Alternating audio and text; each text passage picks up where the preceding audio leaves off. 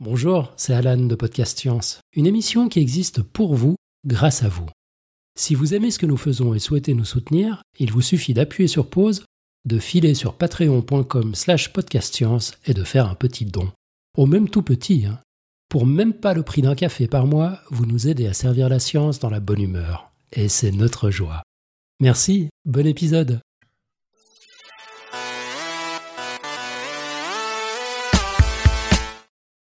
Bonsoir. Dans l'épisode 146 de Podcast Science, nous avions invité Alexandre Moati pour nous parler de son livre Alter Science. Bon, c'était en 2013, vous avez donc une bonne raison de ne pas vous en souvenir parfaitement, mais l'auteur nous parlait de scientifiques pas si rationnels que ça, qu'on voyait se glisser dans la peau de pseudo-scientifiques, voire de négationnistes de la science. Ce soir, le sujet pose la question différemment. Et si la méthode scientifique n'était pas la seule manière de, construire de la connaissance? Il ne s'agit pas d'instrumentalisation de la science pour soutenir une idéologie, mais bien de décider si on peut accepter des théories ou apprendre des connaissances qui ne sont pas prouvées par la science. Nous sommes le mercredi 8 mai de l'an 2019. Bienvenue dans Podcast Science, émission 375.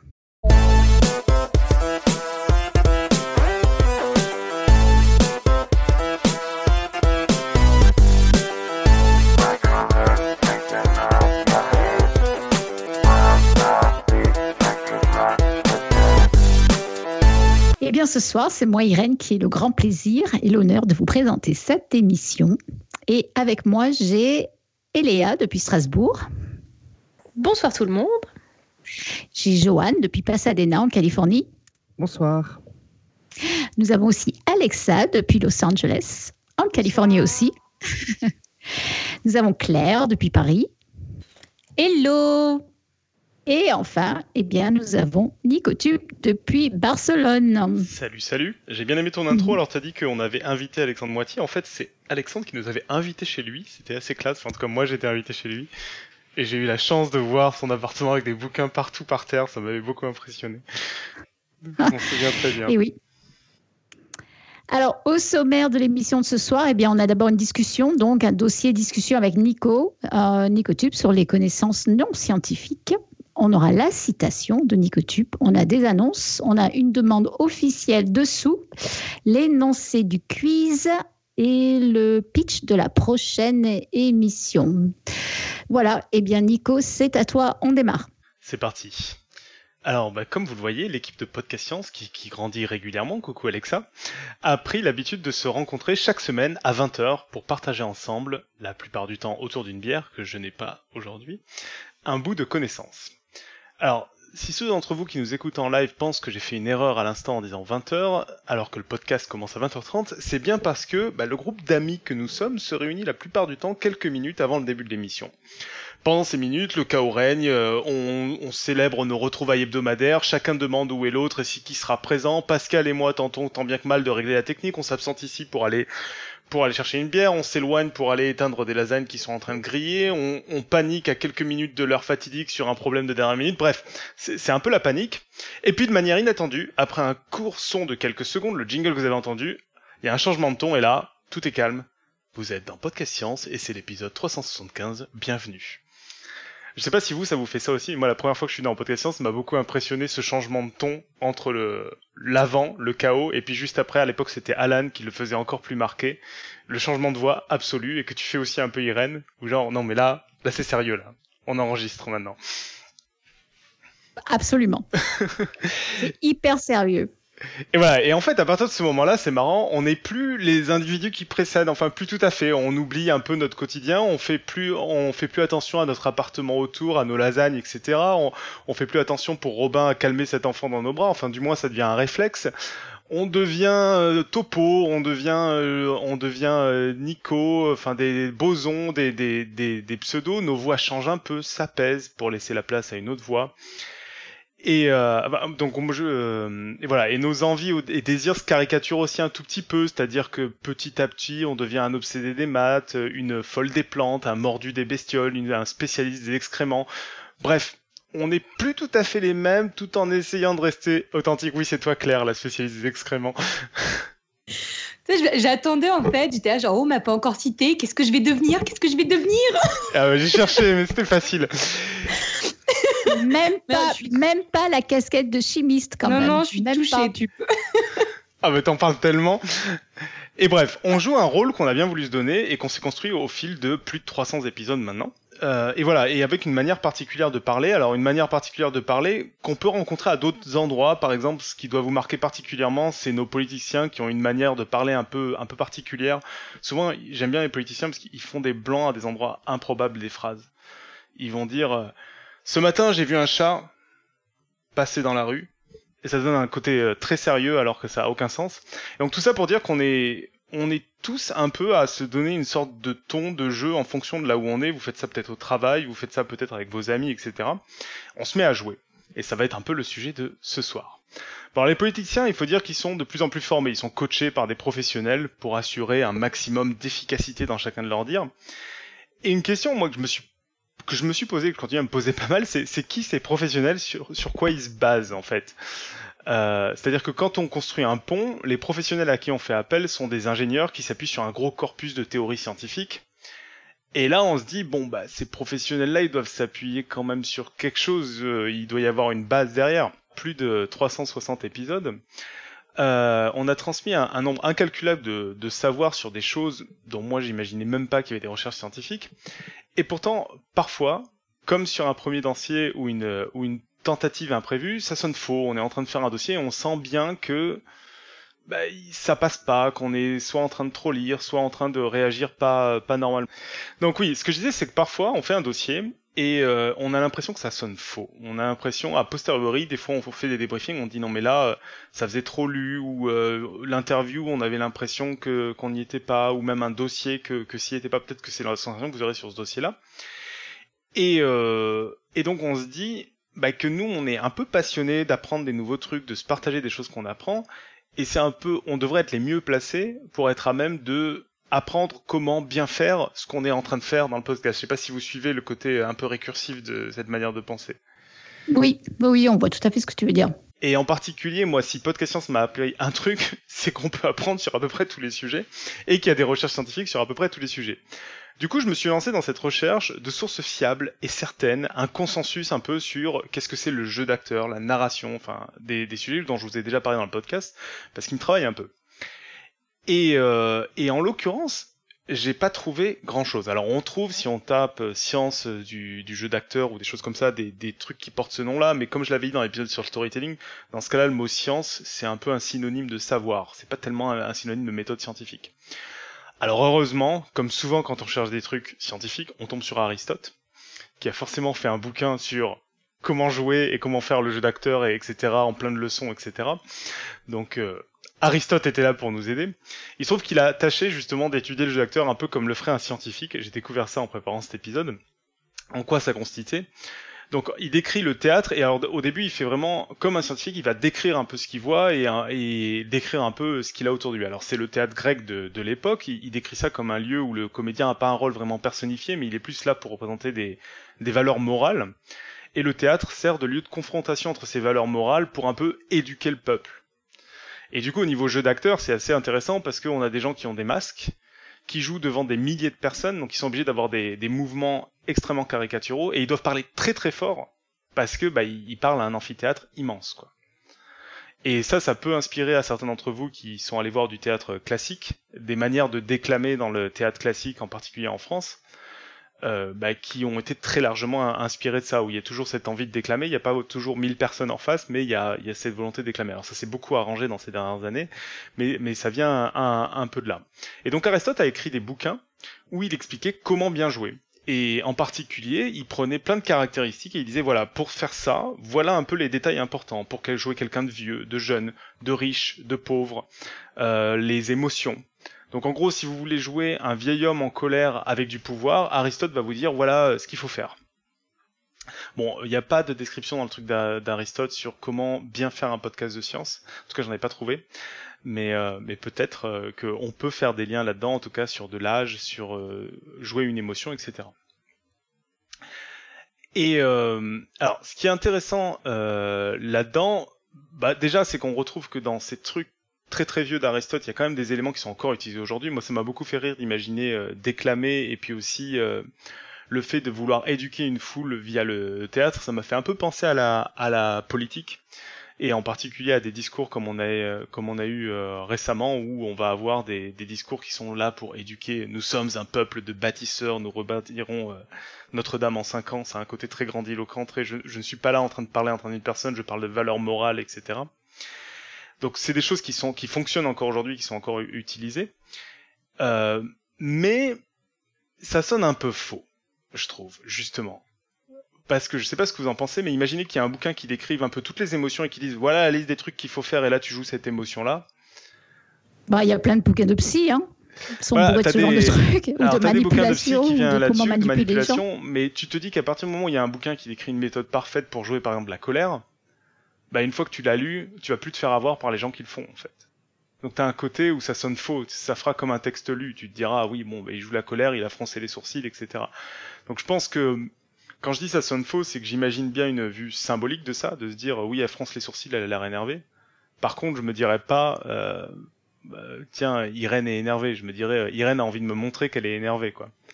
Mais c'est d'ailleurs ce que ce qu'on va faire en tant que parent euh, parfois, de, de faire oh là là, alors que derrière la personne n'est pas énervée. Ce côté, euh, je vais mettre en scène euh, ce que ce que je joue. Mais c'est pas un peu ce qu'on fait aussi pour euh, euh, essayer d'aider euh, les enfants autistes à leur montrer des visages avec des expressions pour qu'ils les reconnaissent?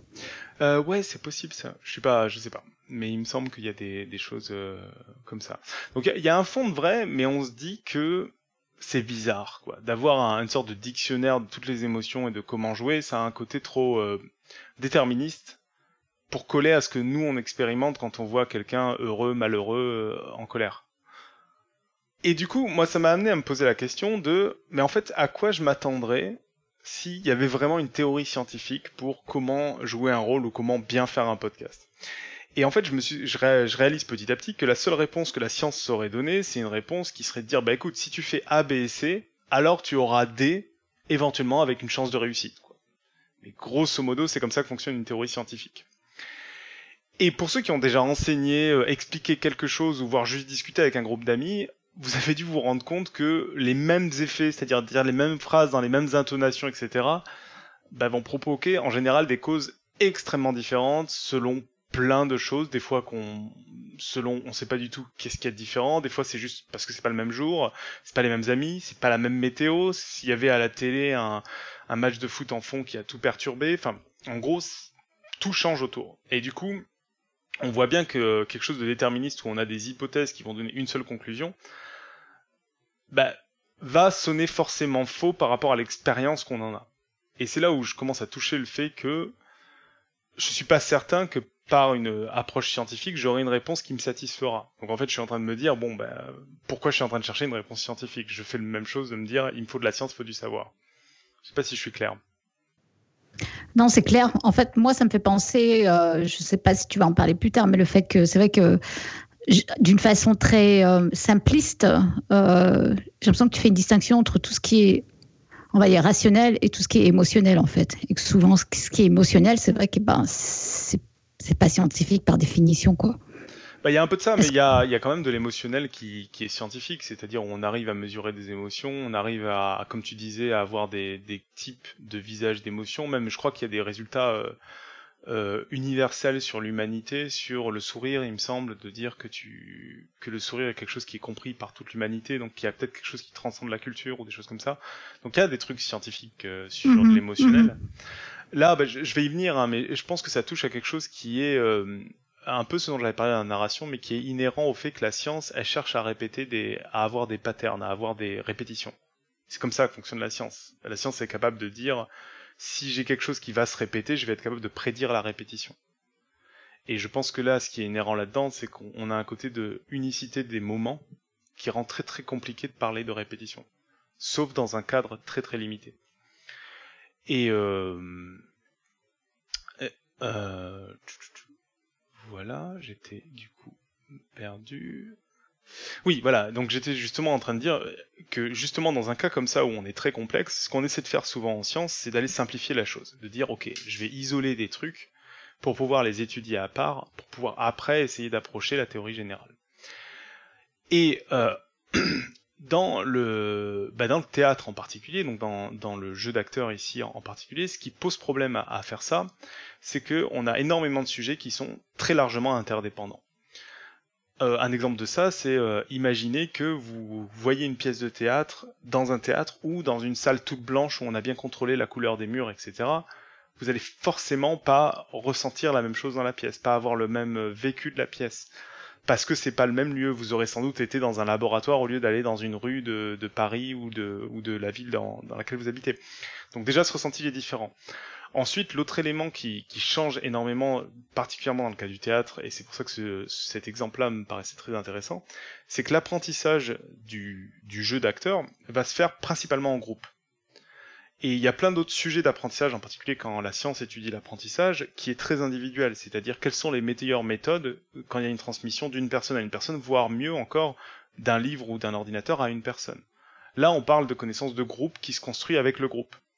Donc il faudrait contrôler aussi quel groupe est en train d'apprendre ensemble, etc. Et on voit bien que isoler des éléments, c'est extrêmement compliqué. Et qui fait qu'en fait, pour essayer de commencer à appliquer des méthodes scientifiques, alors il y en a eu, hein, on a reçu Jonathan Akis dans le, podcast qui parlait de charisme, etc. On voit qu'on va être très très limité très rapidement en essayant d'appliquer la méthode scientifique. Et ça, ça me fait dire que c'est pas très très étonnant que, euh, ben en fait, la plupart des gens dont je vais vous parler par la suite, ils n'ont pas eu une démarche scientifique parce que je pense que c'était totalement inaccessible par rapport à leur pratique. Alors ça ne veut pas dire que ce ne sera jamais, mais ça me paraît très très compliqué euh, à, faire. Et tout ça pour dire que ce qui m'a poussé à parler de ça dans, Podcast Science, c'est que bah, dans ce dont je vais vous parler un tout petit peu par la suite là, on a des, des groupes de gens qui ont essayé d'acquérir des connaissances et qui ne cherchent pas, alors j'ai mis entre parenthèses ou pas trop, à faire croire que c'est scientifique. Ce que je veux dire par là, c'est que on a beaucoup parlé dans Alter Science de gens qui essaient d'utiliser tout un vocabulaire de la science pour faire croire à l'écoute que ce qu'ils font, c'est de la science. Et moi, ce que j'ai beaucoup rencontré dans, ces, personnes-là et dans ces textes de ces personnes-là, c'est qu'il n'y avait pas vraiment cette démarche-là. Il n'y avait pas une démarche à mettre quantique à toutes les, paragraphes quand je dis pas trop, c'est qu'il peut y avoir énergie, mais pas énergie dans le même sens que quand on va voir un magnétiseur, c'est plus du vocabulaire commun d'énergie, de parler d'énergie de groupe ou de choses comme ça, mais pas avec un aspect euh, très, euh, comment dire, euh, qui essaie d'être scientifique là-dedans. Donc forcément, ils ont un peu de vocabulaire, mais il n'y a, pas une volonté d'appuyer extrêmement le vocabulaire.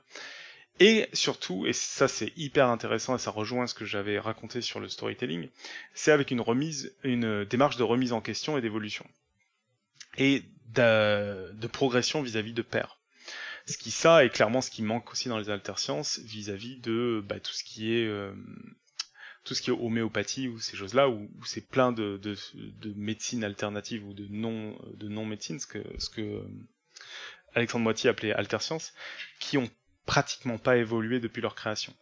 Et là, on parle de choses qui plutôt ont, énormément évolué et qui sont des travails euh, constants d'évolution, en fait. Et donc c'est ça que je trouvais intéressant parce que on a une démarche de gens qui essaient vraiment de faire grandir la connaissance. Par contre, c'est pas une connaissance scientifique parce que leur méthode n'est pas une méthode scientifique. Ils n'ont pas de consensus scientifique et on va voir que je pense qu'au cœur de ce qu'ils font, il y a des choses qui sont incompatibles avec la science. Et toute la réflexion qu'il y a derrière, c'est de se dire est-ce que la science peut pas apprendre de, de ça pour essayer de faire d'élargir le champ d'étude des sciences? Euh, et, inversement, est-ce qu'il pourrait pas y avoir un peu de plus de science dans, ces approches-là Et alors, quand vous faites des recherches justement sur comment jouer, etc., le nom qui revient le plus souvent, c'est un certain Stanislavski que vous avez, dont vous avez jamais dû entendre parler. Peut-être Irène? Non, non, peut-être, jamais. Euh, peut-être Alexa remarque, parce que euh, côté États-Unis, c'est plus connu. Non plus. Alors, si vous avez jamais entendu parler, vous avez peut-être entendu parler d'un autre truc qui s'appelle le Actor Studio. Oui. Voilà, bah, Stanislavski, c'est la base de, c'est la personne qui est à la base de toutes les méthodes autour de l'acteur studio, etc. Donc c'est une méthode qui est extrêmement populaire aux États-Unis. Enfin, grosso modo, je crois que là, si vous si vous apprenez à, jouer euh, aux États-Unis, vous allez faire une méthode qui est dérivée de Stanislavski et plus ou moins éloignée de l'acteur studio. Euh, donc euh, Stanislavski c'est un russe hein, mais qui, qui a aussi pas mal travaillé aux États-Unis et qui du coup euh, s'est éloigné là-dedans et qui a formé euh, énormément des, des, plus grands acteurs américains. c'est un théâtre qu'on parle plutôt réaliste et c'est grosso modo ce qui nourrit le, le, le, cinéma américain que vous pouvez voir. Donc c'est un type de jeu qui est réaliste. Quand vous voyez les personnes jouer dans les films américains, vous n'avez pas l'impression qu'ils sont en train de faire des choses comme dans la Commedia dell'arte où on va avoir des gens qui sautent partout ou des euh, ou des gens qui déclament comme je parlais dans euh, dans le théâtre grec. Non, c'est plutôt un jeu réaliste. Même quand ils jouent un super héros, ils ont des émotions, ils essaient, etc. Et euh, alors c'est c'est marrant ce que tu dis parce que, en fait, pour faire court ici, quand on nous demande de. Enfin voilà, quand on nous prépare avant d'enseigner aux US, dans certaines facs, on nous, on nous donne un peu des cours euh, basés sur l'acteur studio. Et ça rejoint en fait le parallèle avec ce que tu disais au début, que finalement, quand on est avec différentes personnes, quand on enseigne ou, quoi que ce soit, on, on, joue un peu un rôle finalement aussi. Et euh, ils nous demandent de faire ça pour rendre les cours un peu plus vivants euh, euh aux États-Unis. Et du coup, ils vont faire ça comment? Bah, ils nous apprennent à exagérer, enfin pas exagérer, mais à la fois être naturel, mais jouer un peu. Euh, bah, ils disent que c'est basé sur l'acteur studio, donc j'imagine que c'est la même chose. Euh, quand on présente un cours, ou par exemple, je sais pas, quand on parle en biologie d'une certaine maladie, il faut qu'on montre énormément d'empathie par rapport à cette maladie. Euh, si si on parle de l'évolution, par exemple l'extinction des dinosaures, ils nous demandent de, enfin pas de jouer le genre l'astéroïde qui arrive ou, les volcans, mais de, de, jouer le côté un peu dramatique dramatique en fait de la situation. Donc, euh, enfin, à UCLA en tout cas, ils nous, demandent ça. C'est marrant. Alors, il y a un peu de ça. En gros, la donc je vous disais dans le théâtre grec et, et ce qui a été vrai dans, dans aussi pas mal d'autres théâtres, il y avait une notion que le comédien était là pour représenter les choses. Donc un côté très extérieur à la chose. De dire en fait, euh, c'est pour ça que dans Aristote il y avait des, des manières de représenter, de dire voilà, il faut que de l'extérieur on voit qu'il représente quelque chose. Et Stanislavski, ce qu'il a apporté et, dont l'acteur studio découle, c'est de dire non, en fait, il faut que le comédien raccroche ce que vit le personnage à des, euh, à des éléments de sa vie pour qu'il vive l'émotion en particulier. Et le fait de la vivre va faire que les personnes en face vont la comprendre. Il n'a pas besoin de la représenter, il a juste besoin de la vivre. En gros. Euh, après, il y a eu plein d'extensions euh, parce qu'il y a eu plein de critiques. Je vais y revenir, mais c'est un peu ça. Donc c'est un peu ce que tu dis de dire, euh, enfin, en gros, avoir de l'empathie avec la maladie. T'es vraiment dedans, de dire, faut que je ressente en fait un, un peu que je connecte ça avec une expérience personnelle là-dedans, quoi. Et, euh, et, ça fait des caricatures. Alors l'Axor Studio, faut faire très attention parce qu'il y, y a, eu énormément de, de communication un peu. Euh, enfin, de, c'est des Américains, donc euh, ça a été très. Il y a eu beaucoup de marketing autour de ça. il y a beaucoup de conneries qui sont racontées. Mais c'est ces trucs-là où vous entendez parler d'acteurs qui se mettent à, à, se comporter comme leur personnage dans la vie réelle.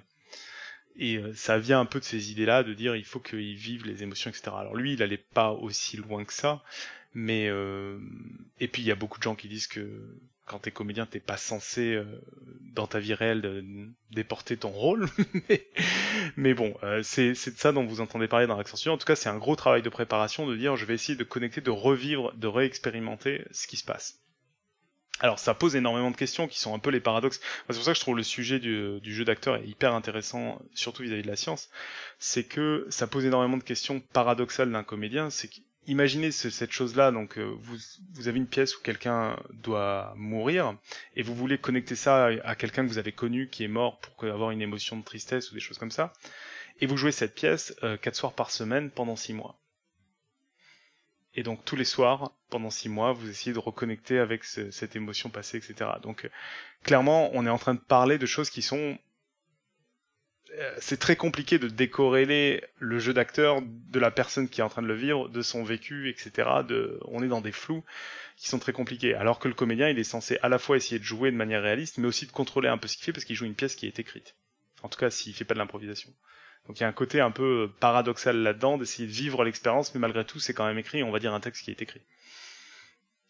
Donc qui est, euh, qui est intéressant. En tout cas, c'est ça la base de, de ce qu'a fait Stanislavski et où il y a une dizaine de méthodes qui se sont euh, construites là-dessus. Alors ce qui est intéressant sur Stanislavski, c'est que lui c'est un comédien et en fait il a développé ce système, donc il a vraiment développé un truc qu'il a appelé le système, qu'il a décrit en détail en se basant sur sa propre expérience. C'est-à-dire qu'il jouait, il voyait qu'il y a des trucs qui allaient pas, il essayait de les corriger et il notait tout, et etc. Et petit à petit, il a construit un système. il a essayé plein de choses qui marchaient pas. C'est là où on se rapproche d'une démarche expérimentale euh, classique. C'est-à-dire, il s'est dit, ah mais en fait, pour qu'un jeu d'acteur fonctionne, il va falloir que je rajoute des costumes, etc. Pour rajouter. Il a vu que ça, ça servait à rien. Euh, et puis il a essayé d'autres choses et finalement il en est arrivé à ce système euh, avec plein de règles. Là je vous ai fait un résumé très très rapide pour comment bien jouer et comment jouer de façon réaliste. Et là où c'est intéressant vis-à-vis de l'expérience, et après je vous laisse réagir, c'est que donc non seulement lui il l'a fait par l'expérience, mais aussi il avait un retour qui est que c'est une manière de jouer qui a totalement explosé, qui s'est répandu dans le monde extrêmement rapidement, donc qui a eu un, un vrai euh, répondant auprès du public. C'est pas juste lui dans son coin, comme dans certaines médecines alternatives qui vont euh, dire non mais vraiment ça marche, qui vont faire de la propagande. Là, il y a, y a, quelque chose où il y a non seulement des gens qui ont apprécié, mais il y a aussi d'autres gens qui ont créé des écoles basées sur ces idées-là pour former des gens depuis euh, depuis des dizaines d'années. Donc on est encore, j'insiste, hein, c'est pas une c'est pas une, une connaissance scientifique, mais là on parle de de quelque chose où on a des, des, gens qui ont essayé de faire de l'expérimentation, qui ont créé des, des, méthodes, et derrière des méthodes qui ont eu un répondant et qui ont, entre guillemets, validé leur fonctionnement. Ouais, ça, me fait penser, effectivement, je rebondis aussi sur ce qu'avait dit Alexa, c'est vrai que ça se fait beaucoup dans les, dans les grosses boîtes, euh, les, toutes les formations à la fois de communication, de marketing, de, de managing, de, pareil, de mettre euh, des situations, des acteurs en situation, en fait. Parfois, il faut même venir de vrais acteurs pour simuler des, des situations et apprendre euh, aux gens comment se comporter dans le même type de situation. Ça se fait vachement et ça marche très très bien, effectivement. Et, euh, et voilà, alors ça c'est une... Donc en gros c'est celui dont vous entendez le premièrement parler quand vous cherchez le, à apprendre des choses sur le, sur le jeu d'acteur, etc. Bien sûr, il y a eu plein de gens avant, il y en a eu plein après. Et en particulier, ce qui est intéressant, c'est que lui, il a amené des choses, et il y a plein de gens qui ont essayé de construire sur ce qu'il a fait, et de construire aussi sur des choses où ils étaient en désaccord. Euh, un autre, euh, un autre, euh, comment, je sais même pas comment appeler ça, mais formateur entre guillemets de théâtre euh, assez connu, c'est Sanford Meisner. Je sais pas si vous avez déjà entendu parler de lui. Euh, qui lui se disait bon c'est sympa euh, avec ce système là on a des gens qui sont très sur eux qui pensent à, se connecter avec leurs émotions mais du coup bah, il se trouve qu'il y a un autre comédien en face dont ils ont un peu rien à foutre parce qu'ils sont tellement concentrés à se connecter avec leur personnage qu'ils font pas attention à ce qu'il y a autour d'eux. Et donc lui il a essayé aussi de, de dire non en fait faut que vous fassiez le plus attention possible à la personne en face de vous euh, il y a un exercice de Meisner qui est très très troublant à faire et qui est très bizarre, qu'on peut faire pendant des heures, où on est assis à deux, euh, l'un en face de l'autre sur une chaise, et euh, l'un en face de l'autre sur une chaise, et en fait, il faut répéter de manière systématique toute chose qu'on remarque sur l'autre personne. Tu as soulevé le sourcil droit, tu as soulevé le sourcil droit, et l'autre personne doit acquiescer, j'ai soulevé le sourcil droit. Et qui est une manière de faire attention aux moindres petits détails. Donc, Bon, je vais pas m'étendre énormément sur les méthodes de travailler ça parce que je pense qu'il y a beaucoup de critiques qui peuvent être faites sur les méthodes et sur une sorte pas d'ésotérisme mais de, cérémonial mis autour des méthodes. Mais bon, on n'en est même pas là, c'est-à-dire qu'on en est dans des choses. Si, ça produit des résultats, déjà ça veut dire qu'il y a quelque chose au milieu de tout ça. Peut-être que la méthode peut être simplifiée, épurée, etc. Mais euh, éventuellement ça, produit des résultats. Et euh, ce qui est très intéressant, c'est que du coup il était en réaction avec le précédent, donc il y a, une notion d'évolution vis-à-vis des pairs comme on peut en avoir en science, mais c'est pas tout à fait pyramidal parce qu'il propose une solution qui est contradictoire avec la précédente, entre guillemets, mais qui hérite quand même un peu. Donc en fait on se rend compte qu'on est dans un cheminement où au lieu d'être comme en science où on bâtit sur des connaissances, là on va avoir un, nuage de connaissances où chaque personne va se mettre à aller faire son chemin en fait, de se dire je vais prendre un peu ici, je vais prendre un peu là, et c'est là où je retouche ce que ce que je disais plus tout à l'heure sur les euh, sur les euh, sur l'aspect compliqué vis-à-vis -vis de la science, c'est qu'en fait le travail du jeu d'acteur qui se fait là, il consiste à pour une personne donnée avoir la meilleure formation pour que cette personne donnée devienne un acteur et qui n'est pas la même personne que l'autre personne à côté. Et donc forcément l'influence que va avoir chacun chacune des, des méthodes va pas être la même exactement comme en éducation, il y a des méthodes qui fonctionnent un peu pour tout le monde, mais il y a des personnes où ça va mieux fonctionner que d'autres sur certaines méthodes. Et je pense que ce côté où cheminement personnel est, devient très compliqué en science, parce que la science ne sait pas établir une méthode unique pour chaque personne. Elle sait que répéter des, euh, des choses qui se répètent, en fait, des répétitions. On n'est pas armé pour dire non, non, mais j'ai construit une théorie scientifique qui ne marche que pour euh, Irène priori, on sait pas faire ça. Dommage. Hélas. Hélas. Euh, dans les autres réactions que vous avez qui sont marrantes et toujours tout aussi contradictoires, euh, il y avait euh, il y a Viola Spolin qui est une des pionnières de, de l'improvisation aux États-Unis. bon, il y a, a d'autres pionniers de l'improvisation dont je vous ai déjà parlé par le passé. Elle, ce qui est intéressant, c'est qu'en réaction avec donc le système Stanislavski qui demandait à vachement réfléchir, etc sa réaction, ça a été l'improvisation, de dire non, non, il faut être spontané. Le meilleur moyen d'être vrai sur scène, c'est d'être spontané. Donc, faut rien préparer, faut venir et être dans le moment présent, être spontané avec ce qui est en train de se passer. Et, euh, voilà, et donc, comme ça, on peut en citer des dizaines. Et, le problème, c'est qu'il y a beaucoup de contradictions entre les unes et les autres, et toutes, il y a, beaucoup de vrai, et toutes donnent des résultats.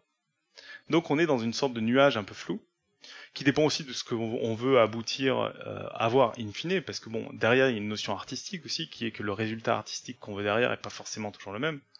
Quand on est en train de monter Bob l'éponge, la comédie musicale, ou euh, un Chekhov, on n'est pas en train exactement de vouloir le même résultat, quoique.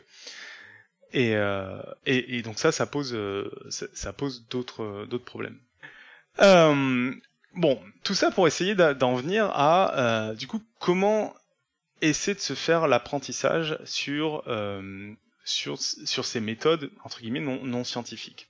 Ben là, ce qui est intéressant, c'est que dans le cas du, du jeu d'acteur, au final, ce qui revient beaucoup, c'est que le, le but, c'est d'essayer d'amener de, de la vérité sur scène. Le pire, en fait, c'est d'avoir des personnes qui ressortent en disant ça sonnait faux. Et ce qui est marrant, c'est qu'on arrive à dire ça sonnait faux en regardant un Pixar, enfin pas en regardant un Pixar d'ailleurs parce qu'ils sont plutôt bons, mais en regardant un dessin animé avec des personnages totalement fictifs, ou en regardant une pièce ultra réaliste. On va dire non mais là euh, ça marchait pas. Donc c'est pas une c'est pas une notion de réaliste, ça sonnait faux. Il y a, y a quelque chose de plus. Et ce qui est très intéressant dans, dans toutes ces méthodes là, pour le cas du jeu d'acteur, c'est qu'en fait la plupart euh, consiste à essayer de déconstruire les apprentissages qu'on a eus tout au long de notre vie. C'est-à-dire de dire on a tous des réflexes, des réflexes euh, qui sont venus du fait de notre éducation, du fait de notre passif, etc. Et de ces réflexes-là, toutes ces méthodes, en fait, elles essaient petit à petit de déconstruire ces réflexes, de déconstruire les habitudes qu'on a prises. Et c'est là où on se rend compte que, du coup, la meilleure méthode pour apprendre à jouer va dépendre des réflexes qu'on a construits au fur et à mesure du temps. Et pire encore, c'est qu'une nouvelle méthode va nous donner de nouveaux réflexes qu'on va vouloir déconstruire pour, pour jouer mieux sur, euh, selon la méthode suivante. Et donc on voit qu'on a ce système qui est un système qui n'est jamais fini, d'apprentissage continu, et qui peut pas être entre guillemets stable. Parce que comme on est sur de l'humain, on a des choses qui influencent elles-mêmes euh, de manière un peu cyclique. Et je pense que c'est là où on touche quelque chose par rapport à, à Podcast Science qui est intéressant, c'est que bah, on est de, moi je trouve qu'on est devant quelque chose où cette méthode scientifique qu'on prône et qu'on, qui fonctionne extrêmement bien pour certains sujets, on a parlé de l'astrophysique il y a quelques, il y a quelques semaines vis-à-vis du, trou noir. Me, on, ça me paraît, on est, j'ai l'impression qu'on est très désarmé vis-à-vis d'un sujet comme ça où il y a de l'humain qui influence lui-même et où on veut que chaque personne ait une méthode adaptée à elle-même.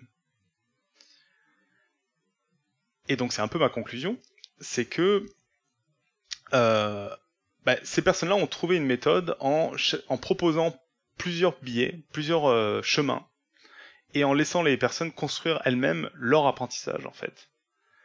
Alors, ce qui est très troublant dans une conclusion comme ça, c'est qu'on se rapproche un peu de discours qui sont très proches de discours qu'on peut avoir en alterscience.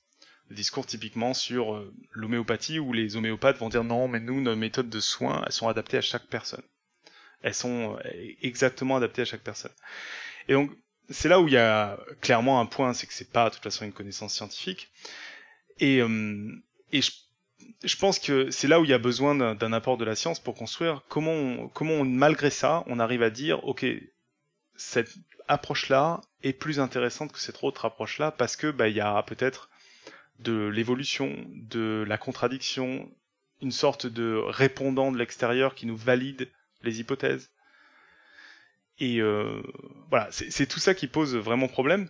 Alors, ce podcast faisait un peu réaction aussi à, beaucoup de, réflexes qu'on peut avoir de se dire, à partir du moment où il n'y a pas de résultat scientifique, on ne peut rien dire. Ce qui est un peu le postulat en science, à très rapidement dire, on peut rien dire. Et moi, j'aimerais un peu modérer ça en disant, non, on peut pas rien dire, on peut rien dire de scientifique.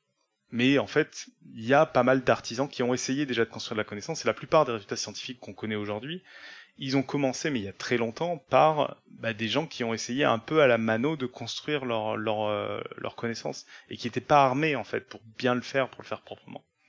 Et même en maths, on a des premières théories mathématiques qui étaient euh, qui étaient un peu bancales et qui ont, qui ont entre guillemets été réparées plus tard en y mettant de la rigueur et de, et de la une approche beaucoup plus rigoureuse.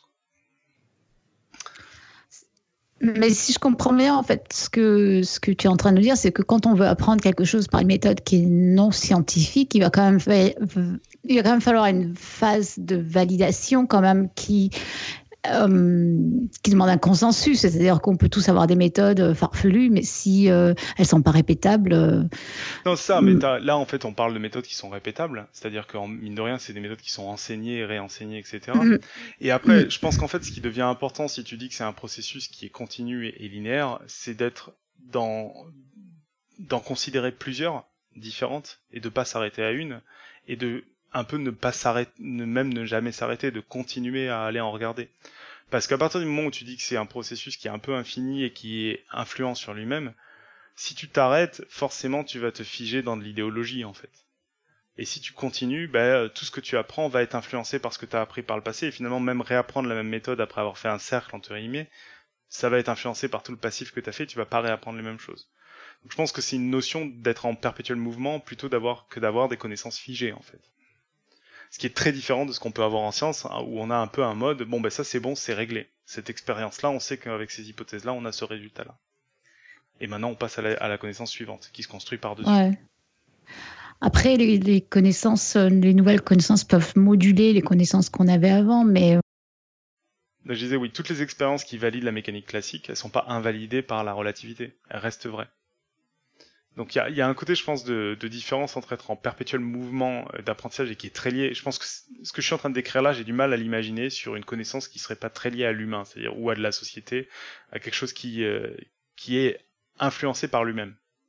Mais sur des sujets, par exemple comme l'économie, où on a eu Olivier qui a essayé de beaucoup défendre la méthode scientifique pour l'économie, peut-être qu'essayer d'avoir des, des approches un peu plus fluides, un peu plus euh, dynamiques comme ça, pourrait aider, parce qu'on se rend bien compte, quand on discutait avec Olivier, que les résultats scientifiques sont très limités, et surtout que c'est très très compliqué d'appliquer la méthode scientifique parce qu'on a du mal à reproduire, parce qu'on a du mal à expérimenter à une grande échelle ou des choses comme ça. Quoi.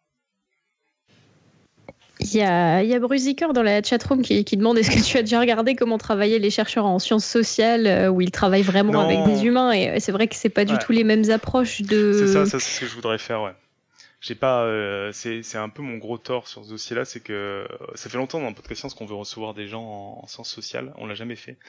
Mais je suis très curieux ouais de voir comment euh, comment ils approchent ça justement. On a eu un peu des éléments de ça avec l'histoire avec avec l'économie mais euh, mais on a on n'a jamais trop fouillé les, les sujets euh, vraiment profondément bah, typiquement comporte, sciences comportementales.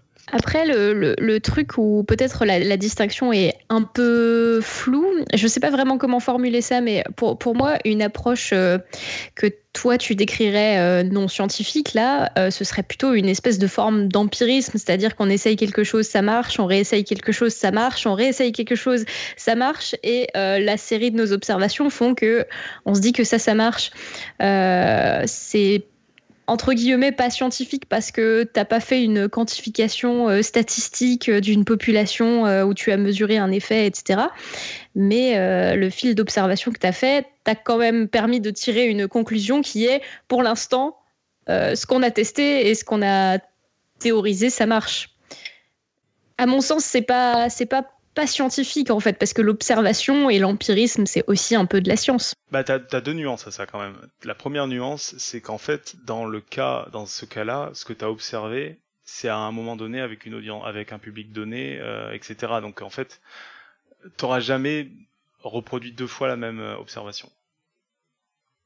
Parce que parce que si t'as fait ton si t'as fait le même la même pièce deux soirs d'affilée euh, les comédiens avaient pas joué pareil le public était pas le même éventuellement il y a eu de l'actualité qui a modifié ton truc donc t'auras jamais fait deux fois la même euh, expérience. Donc déjà ça limite un peu le côté j'ai pu reproduire deux fois mon truc ça se passe bien jusqu'alors nos observations. Même s'il y a un peu de ça parce que mine de rien c'est un peu l'idée c'est que bah oui ils ont quand même régulièrement eu du succès donc il y a, un peu de ça dans ce que tu dis.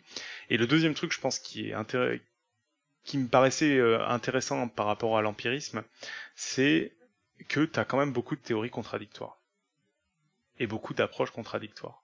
Et je pense que c'est là où c'est intéressant de se dire, bah ouais, on a, on a plein d'observations qui fonctionnent, mais euh, on en a plein contradictoires en fait. Et c'est ça que je serais très intéressé de voir comment ils font en sciences sociales pour traiter ça. Parce qu'en gros, quand en physique on a une expérience qui nous dit que la lumière est une onde et une autre la particule, on est obligé de l'accepter. Quand en sciences sociales on va avoir deux trucs qui nous disent des trucs contradictoires, on va plutôt avoir tendance à se dire non mais il y en a une des deux forcément qui a tort. On va pas se dire l'humain est à la fois une onde et une particule. Entre guillemets. Je sais pas si je suis clair. Je te vois faire. Mais ouais, tu non, mais tu, as raison, mais c'est peut-être aussi pour ça qu'il y a beaucoup de gens pendant longtemps qui ont considéré que les, sciences, les sciences sociales n'étaient pas des sciences en fait, parce que justement toutes ces théories elles sont super difficiles à démontrer et ça part un peu parfois. On a l'impression que ça part dans tous les sens et qu'encore une fois il n'y a pas de consensus. Donc il y a une méthode empirique basée sur l'observation. Il y a plein de gens qui ont plein de théories et puis euh, finalement j'ai l'impression que ce qui va finir par durer, c'est celle qui fait consensus, même s'il n'y a pas eu une méthode scientifique pour aller démontrer qu'elle a tort, en fait. Tu veux qu'on parle de psychanalyse? Mais oui, par exemple, en fait, je pensais, tu sais à quoi je pensais? Je pensais à, à, tout ce qui est euh, body language, en fait. Quand, euh, comment, je sais pas comment dire en français le, langage euh, corporel corporel, voilà, en fait. C'est vrai qu'on euh, on apprend vachement. Euh, encore une fois, c'est lire les émotions sur la, la, figure des gens, en fait. C'est un, un, peu, ça rejoint un peu ça. Euh, ça me fait penser, j'ai honte, hein, mais tant pis, tant pis, à cette série télévisée The Mentalist. Euh, qui se veut très scientifique dans la façon justement d'aller lire le langage corporel. C'est ce gars qui est super doué euh, pour aller lire euh, les, les, gens en fait en utilisant que le langage corporel en fait. Alors ça se veut à la fois très scientifique et, et en même temps c'est vrai que tu, tu, te rends compte dans la série que c'est pas si scientifique que ça quoi. C'est mais énormément de bullshit en fait. J'ai été très déçu. Moi j'avais moi j'adorais Lie to Me qui est un peu pareil où le gars il est, sur les micro expressions et en fait il paraît que c'est que du bullshit. Que j'étais au taquet. Bah, c'est vrai... Ah. bah, c'est vrai que dans, dans, dans la série, as, parfois ils te font des gros schémas, les mecs ils sont en train d'étudier des trucs sur les murs, ça fait hyper sérieux, mais ouais, c'est vrai que d'un côté, la partie scientifique, elle, elle, elle, elle manque vraiment euh, dans, dans les séries, parce que c'est vrai qu'il n'y en a pas finalement, je, crois, il me semble. Hein.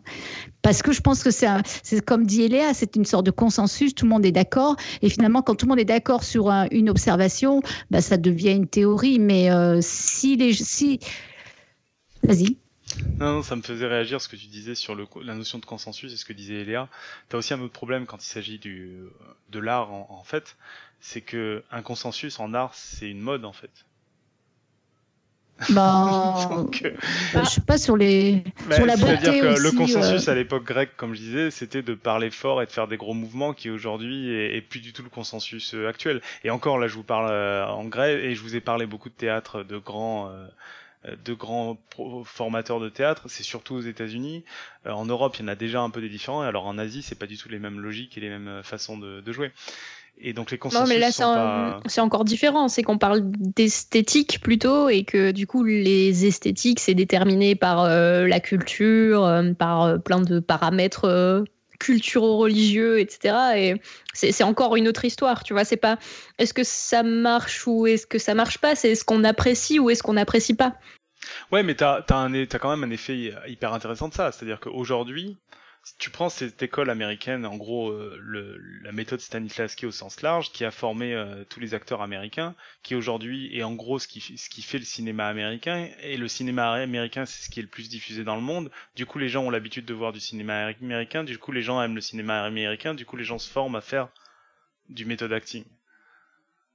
Et du coup, t'as as bouclé la boucle en fait. T'as créé une mode par toi-même, etc. C'est un peu ce qui se passe aussi avec tous les films, euh, avec le voyage du héros, avec ces manières de, raconter les films très américaines, qui est devenu, qui devient très populaire. Mais est-ce qu'elle devient très populaire parce que c'est en effet très efficace ou parce que c'est autoréalisateur euh, Ça a tellement été assommé de cette méthode-là que les gens se sont habitués à avoir des histoires racontées comme ça?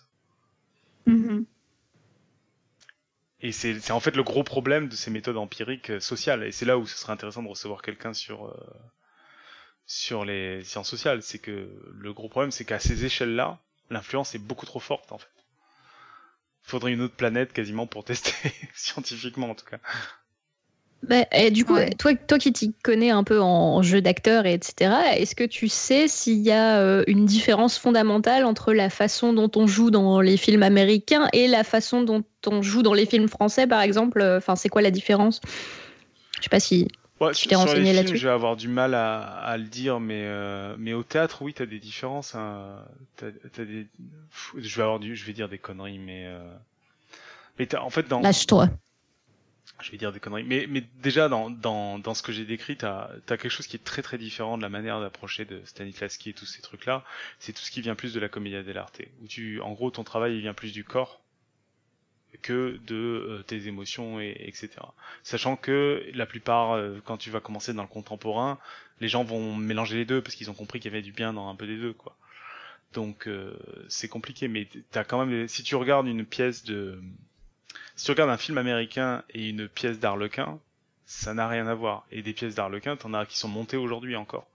Euh, alors, mm, t'en as qui sont écrites, pas des pièces type comédia, t'en as qui sont écrites encore aujourd'hui et qui sont influencées par euh, le théâtre contemporain, mais influencées d'une autre manière.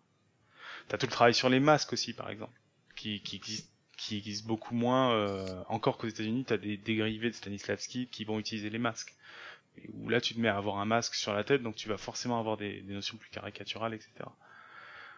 Et, euh, et je pense qu'en fait, dans ce que tu dis, il y a des choses qui reviennent. Ce qui est peut-être plus intéressant, c'est les points communs. T'as des choses qui reviennent, qui sont le côté, euh, euh, bah, les, relations entre entre personnages, par exemple, qui sont importantes. Parce que finalement, en fait, t'es en train d'essayer de représenter sur scène des choses qui vont intéresser les, les essayer de représenter des choses qui intéressent les humains. Et donc, en gros, euh, la plupart vont aller tôt ou tard représenter des gens qui ont des relations importantes entre eux dans, dans la comédie dell'arte, ça va être très facilement avec des histoires d'amour, parce que t'as toujours un personnage qui est un peu amoureux de tout le monde, l'autre qui est méchant, etc. Dans, dans le cinéma américain, c'est limite caricatural, comme t'as toujours une histoire d'amour euh, dans, dans le film, ou alors quelqu'un qui meurt, ou alors... euh, donc t'as des relations qui sont importantes. Sauf dans Seul sur Mars. non, en plus c'est pas vrai, d'ailleurs. il- Mais euh, oui, ce que dit Robin est vrai aussi, c'est qu'il y a déjà des énormes différences entre les époques, mais qui sont liées ou pas à des modes, quoi. Donc, euh... ouais, t'as des, des différences. Et puis t'as aussi nous, on aime des choses qui sont très variées en fait. C'est pour ça aussi, je pense que t'as des méthodes qui peuvent être très différentes. C'est que t'as euh, une même personne peut être réceptive à énormément de choses différentes.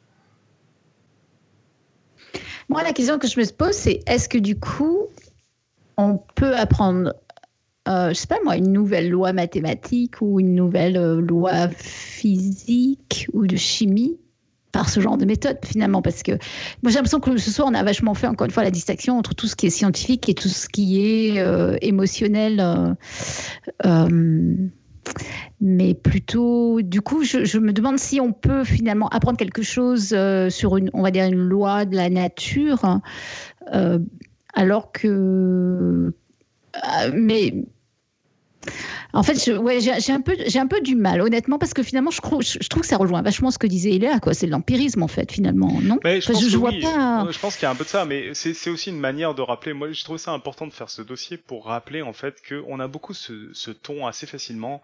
Nous, pas trop, et encore que quand c'est pas scientifique, ça n'existe pas comme connaissance. Et je pense que le, le fond du dossier, il est là, qu'on appelle ça empirisme ou autre, c'est que euh, la construction de connaissances, elle est longue, et la connaissance scientifique, c'est un peu un aboutissement. euh, et encore, il y a, y a euh, c'est pas forcément l'aboutissement ultime, mais c'est un aboutissement qui est très long. Et il y a d'autres manières de construire de la connaissance, et il y a d'autres manières intermédiaires. Et c'est là où ça rejoint ce que tu dis sur l'empirisme. Et en fait, l'autre message là-dedans, c'est que la science, elle a du mal à produire des connaissances sur une personne en particulier. Donc typiquement, ce qui est, ce qui est beau dans la connaissance scientifique, c'est qu'on essaie de construire de la connaissance qui va plus loin que l'humain. Qui dit, voilà, je me suis pas intéressé à une personne en particulier, je m'intéresse à des, à des comportements généraux euh, de la nature ou, euh, ou, des humains, et pas à une personne en particulier. Et donc, dans tout ce qui est euh, le développement d'une personne ou l'apprentissage d'une personne, en fait, la science, elle est assez désarmée, elle peut juste lui dire, statistiquement, si tu fais ça, t'as des chances que ça marche. Mais ça dira pas si sur toi ça va marcher, tu peux être le 1% sur qui ça marche pas. Ça- alors. Je vais peut-être faire un parallèle un peu foireux, on va voir si, ça marche. Euh, en fait, ça me fait penser un peu parfois à ce que tu... Je pense que je rejoins tout à fait Léa quand elle disait que on a, on a ce côté quand même scientifique du fait qu'on se base sur l'observation au départ. Donc, on, part quand même d'une observation, hein, comme en science. Et je vois, nous, ce qu'on fait en, en Evo-Devo. Donc, on, on, essaye de regarder des mécanismes similaires chez plein d'espèces. Et en fait, on se rend compte qu'il n'y a pas de règle en biologie. Tout va être différent d'une espèce à l'autre. On aura toujours des petites variations. Du coup, on n'arrive pas vraiment. On a une observation de départ. On observe plein de choses. Et après, on, on essaye de faire aller toutes ces observations dans un sens. Alors, Évidemment, dans certains cas, on a une expérience précise, on a un résultat, c'est la méthode scientifique. Mais pour beaucoup de théories, notamment euh, au niveau évolutif, il y a une certaine partie où finalement on n'a pas vraiment de test équivalent dans toutes les espèces qu'on regarde. Et on arrive à des espèces de théories sur euh, certains modes d'évolution qui sont valables parce qu'on a beaucoup de répétitions d'une chose un peu similaire dans plein d'espèces différentes, mais on n'a jamais exactement la même chose. Euh, du coup, je ne sais pas si on peut faire un peu un parallèle entre les deux, parce que, bon, en science, voilà, en biologie, on va vraiment tester les choses précisément, mais en même temps, on se retrouve avec un paquet d'observations et de résultats qu'on ne peut pas vraiment mettre ensemble toujours. Mais on va dans une direction. Et ça donne une certaine tendance qui influence aussi la recherche à venir. En plus, il y a un truc que vous vous autorisez à faire en, biologie qu'on s'autorise peut-être pas à faire sur les humains, c'est de, faire aussi des tests dans leur environnement naturel, en fait. Oui. Parce oui. que c'est vrai que sur les humains, on, on s'autoriserait pas à faire un test en disant non, mais on, contrôle beaucoup moins l'environnement parce qu'en fait on peut pas. Alors que sur les humains, on va se dire non, non, on va les mettre dans un environnement contrôlé ou des choses comme ça. Mais peut-être pas en, en sociologie, ces choses-là, justement. Après, en biologie, je pense dans l'environnement naturel, euh, on aime croire qu'on contrôle tout, mais en fait, euh, enfin, euh, pour avoir fait des trucs, des expériences dehors, on, admet, je pense, enfin oui, même on l'écrit, hein, on admet qu'on a des variables qu'on maîtrise pas en fait, et c'est pour ça qu'on reste toujours très prudent en général dans nos conclusions, parce que parce qu'on peut pas tout contrôler en fait, en dehors du laboratoire, je veux dire. Bah, même au laboratoire. Hein. Même au laboratoire. Tu vais plus loin, mais euh, tu cultives des cellules dans un milieu, dans un incubateur, etc. Euh, quelqu'un a laissé la porte ouverte une demi-heure ce jour-là. Il y a eu moins de CO2. Tes cellules, elles ont, elles ont pas le, même profil d'expression de gènes parce que euh, elles ont, elles ont eu ce problème ce jour-là. Et puis tes résultats sont un peu différents. Tu comprends pas pourquoi. Et c'est aussi des paramètres que tu maîtrises pas du tout. voilà, tu prends la fac de Strasbourg où malheureusement nous n'avons pas de climatisation. Bah, en été, il fait 35 degrés. Et ben tes résultats ils sont pas pareils qu'en hiver où il fait 10 degrés dans ton labo. ouais, c'est clair. après, tu as une notion d'impatience en gros. C'est-à-dire que par rapport à l'empirisme dont tu parlais, mais c'est vrai, je pense, pour tous les empirismes, c'est que en général, les gens qui font de l'empirisme, leur but, c'est d'avoir un résultat plus que de faire avancer la connaissance. Donc en fait, ils essaient de mélanger un peu tout en même temps pour avoir leur résultat, plutôt qu'essayer d'y aller petit à petit pour vraiment euh, comprendre en fait ce qui, ce qui se passe en détail. Euh, je, ne suis pas sûre d'être d'accord en fait, mais Non, je pense qu'il y a des méthodes euh, d'empirisme euh, qui, qui, marchent vachement bien. D'ailleurs, je trouve que c'est une excellente méthode, l'empirisme. J'ai dit, qu'il marche, oui, mais, mais souvent, enfin, je sais pas, j'essaie de m'imaginer, même, même si tu prends tout ce qui est médecine, tu vas, la personne qui va empiriquement essayer de construire des, des, des soins ou des choses comme ça, elle aura pas le, le temps qu'il faut pour tester tout, donc elle va, tester, elle va essayer de construire peu, au global un truc qui fait le résultat final. Je sais pas si je suis clair. Ou euh, Oui, mais ça, c'est une limite. Après, on peut dire la même chose des méthodes scientifiques. Hein. Elles n'ont pas basé toutes les contre-hypothèses. Euh, ah euh, il y a toujours des paramètres que tu contrôles pas. Il y a toujours. tu es obligé de faire des, des, des, des hum, simplifications, etc. Même, hmm. même avec une méthode scientifique, de toute façon.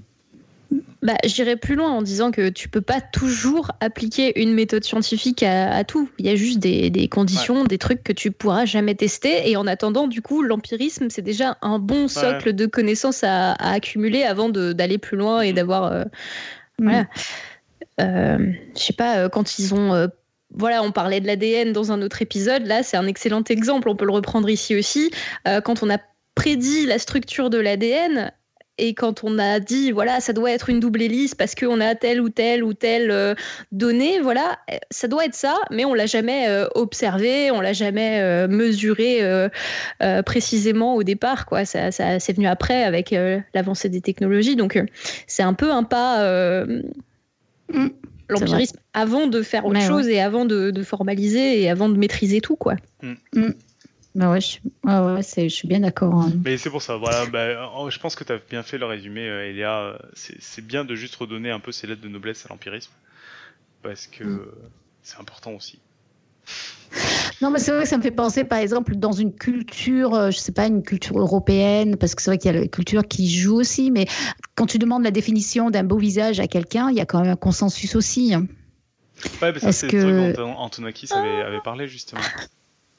Ben, si, quand même. euh, alors, y y a, c'est pas absolu, effectivement, parce que là, on se base sur l'émotionnel, etc. Mais euh, la définition du- d'une femme belle ou d'un homme qui est beau, euh, il y a quand même des, consensus, je trouve. hein. Alors après, c'est vrai que les critères vont être différents selon les cultures, mais Bah, il y avait- eu une étude euh, massive interculturelle de euh, choisissez la, femme la plus belle, l'homme le plus beau, etc. dans une série de photos. Alors je sais plus de qui, qui c'était. euh, Et la conclusion, c'était un peu que le, critère principal pour tout le monde, c'était d'avoir un visage assez rond, avec des yeux assez grands et des trucs qui se rapprochaient un peu d'un de, caractère enfantin. C'était pas ça la conclusion?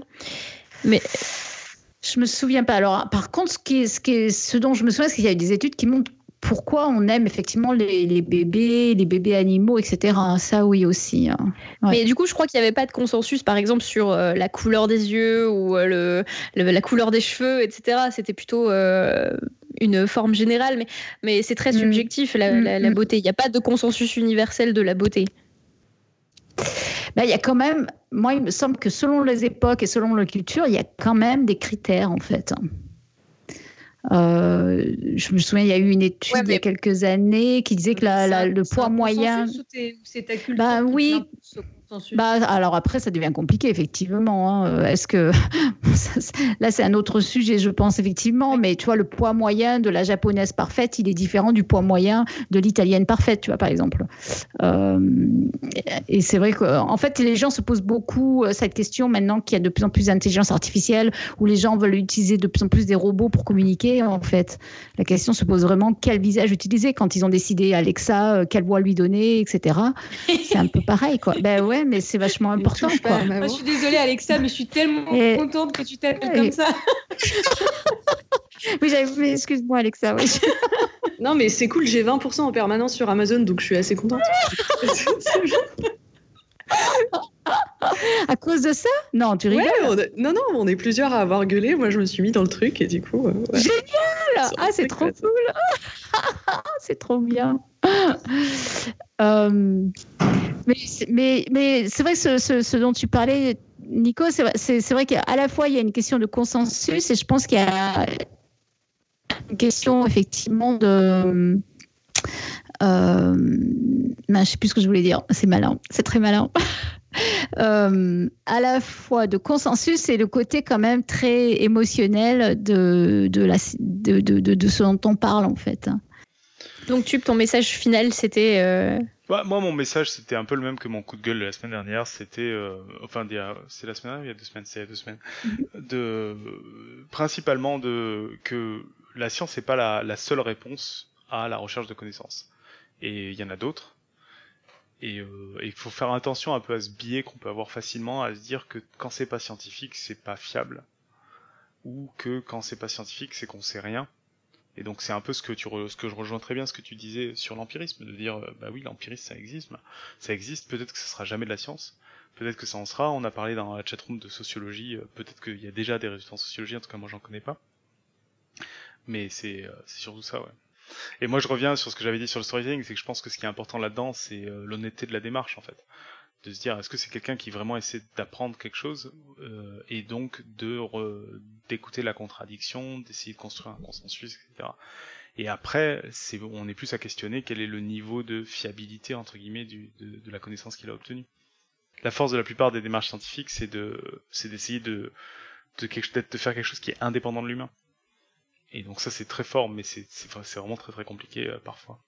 Euh, Il y a Robin qui a fait une réflexion intéressante aussi, enfin une, une remarque intéressante dans la chat qui dit euh, le lien est intéressant en soi, nuance scientifique dans le scientifique et vice versa en fait.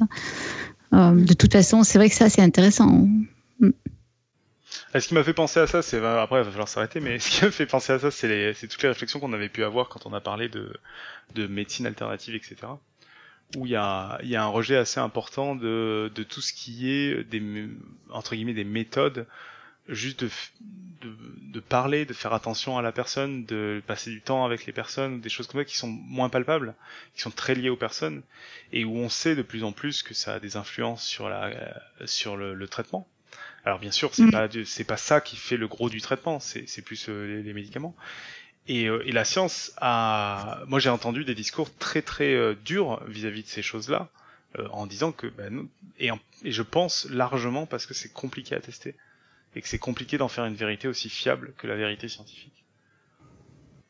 Et euh, Je sais pas, il y a quand même pas mal d'études en psycho qui montrent un peu justement ce, ce genre de truc quand même, l'effet de la blouse blanche, l'autorité de la blouse blanche, euh, des choses comme ça qui, qui démontrent quand même bien hein, euh, ouais, l'influence que peut avoir.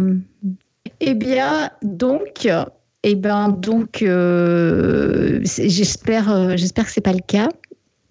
Mais Tup, c'est à toi maintenant pour ta citation du soir. ah oui, alors faut que je sorte mon plus bel anglais, c'est ça? So, Ouais, pas donc, obligé, une hein, tu peux la dire en- Meisner, français, hein. justement, un des, un des, euh, un des, de ceux qui ont repris la méthode Stanislavski pour en faire encore quelque chose de, de différent.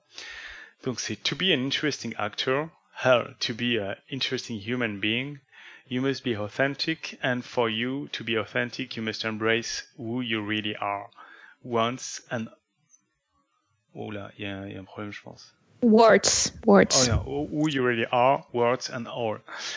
Do you have any idea how liberating it is not to care about, uh, not to care what people think about you? Well, that's what we are here to do. Je vais vous faire la version française qui sera plus simple à comprendre.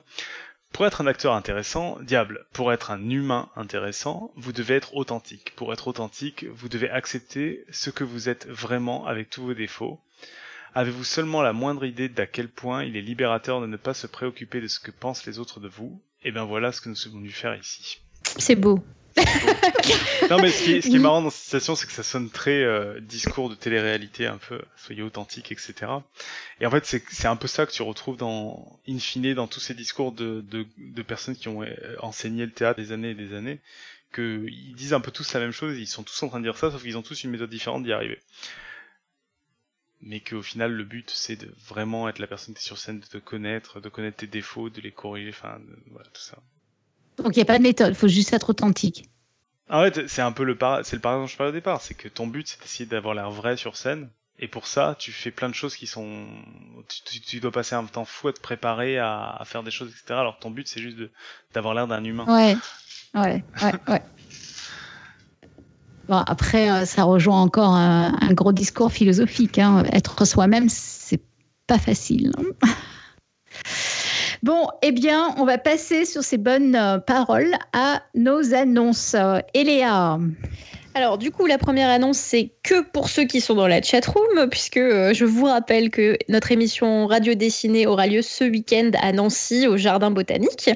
Donc, pour ceux qui sont dans la chatroom, je fais un peu de teasing si vous n'arrivez pas à vous décider pour venir. Euh, nous aurons comme invité euh, Katia Astafiev, qui est la directrice adjointe du jardin. Il y aura Pierre Kerner, Claire, il y aura Brusicor, il y aura Christophe Rodeau, Robin, Quentin, de la chaîne Human Trail, Chloé Villard, qui est aussi dans la chatroom en ce moment, et Thomas Durand, qui seront avec nous pour parler tout l'après-midi. Et il y aura plein de dessinateurs, donc ça va être super chouette. Rejoignez-nous. Sinon, deuxième annonce euh, un, peu plus, euh, un peu plus loin, mais euh, quand même euh, réfléchissez-y. Du 20 au 22 mai, c'est le festival Paint of Science, et euh, les tickets partent très très vite. Je crois qu'à Paris à Strasbourg, il y a quasiment plus de place, donc euh, dépêchez-vous de réserver vos tickets. Et euh, si vous habitez dans une autre ville, euh, vous devriez trouver votre bonheur aussi, puisqu'il y a Paint of Science en même temps dans 53 villes de France. Voilà. voilà, aucune excuse. Eh bien, moi, je voudrais remercier Gaël et Benoît. Eh bien, pourquoi? Eh bien, parce que ce sont nos derniers euh, donateurs en date. Parce que vous le savez, pour faire nos émissions et des émissions radio époustouflantes comme celle qui arrive bientôt le 11 mai, on utilise vos dons. Euh, donc, euh, c'est pas la peine de s'étendre trop sur le fait qu'ils nous sont hyper précieux. Euh, vous, savez- vous savez peut-être qu'on utilise la plateforme Patreon et vous trouverez le lien sur notre page web. Donc, encore une fois, merci du fond du cœur à tous ceux qui nous aident et tous ceux qui aimeraient pouvoir le faire. Eh bien, maintenant, Eléa, tu nous parles du quiz Quiz.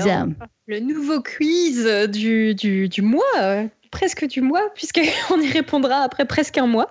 Euh, c'est euh, les 3 C, info ou intox. Donc les 3 C, qu'est-ce que c'est? Est-ce que café plus clope égale caca? Autrement dit, est-ce que euh, fumer une cigarette et boire un café est plus laxatif que euh, ne pas faire ni l'un ni l'autre ou juste euh, l'un des deux? C'est la question à laquelle nous vous proposons de répondre. Donc envoyez-nous vos, démarches expérimentales, vos méthodes scientifiques pour tester la question sur le mail de Podcast Science et puis, puis on verra à quel point vous êtes fort pour tester ce, ce genre de, de challenge. Euh, tu as une idée, Claire? Non, j'étais en train de me dire, mais rappelons que fumer est dangereux pour la santé. On ne vous incite pas non plus sur Oui. podcast science à enchaîner les cigarettes. Hein, pour... C'est bien d'avoir l'esprit scientifique, mais enfin. euh, C'est ce que j'allais dire d'un point de vue éthique, c'est pas cool ce qu'on fait quand même. Ah bah, si vous ne fumez pas, vous pouvez adopter une méthode de sondage, par exemple, sur vos amis Ah. fumeurs. On fait de l'empirisme. Et, et le café, on peut rappeler par contre que c'est très bon pour la santé, il n'y a pas de problème. Ouais, exactement. Alors, euh, pitch. Pitch, eh bien, ce soir, il n'y a pas vraiment de pitch parce que notre prochaine émission, c'est la radio dessinée du 11 mai dont Eleva, Eléa vient de nous parler.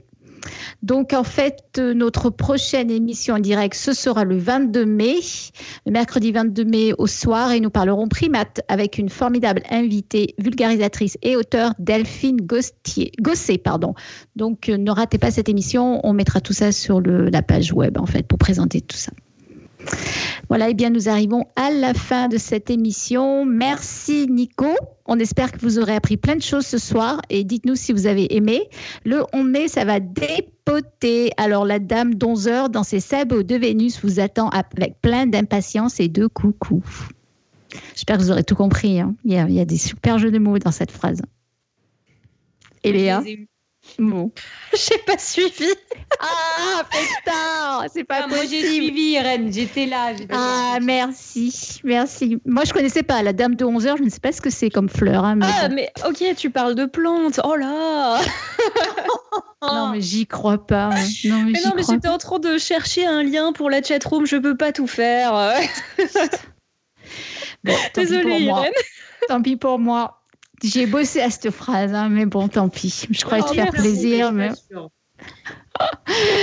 bon, eh bien, d'ici le 11 mai, que servir la science soit votre joie.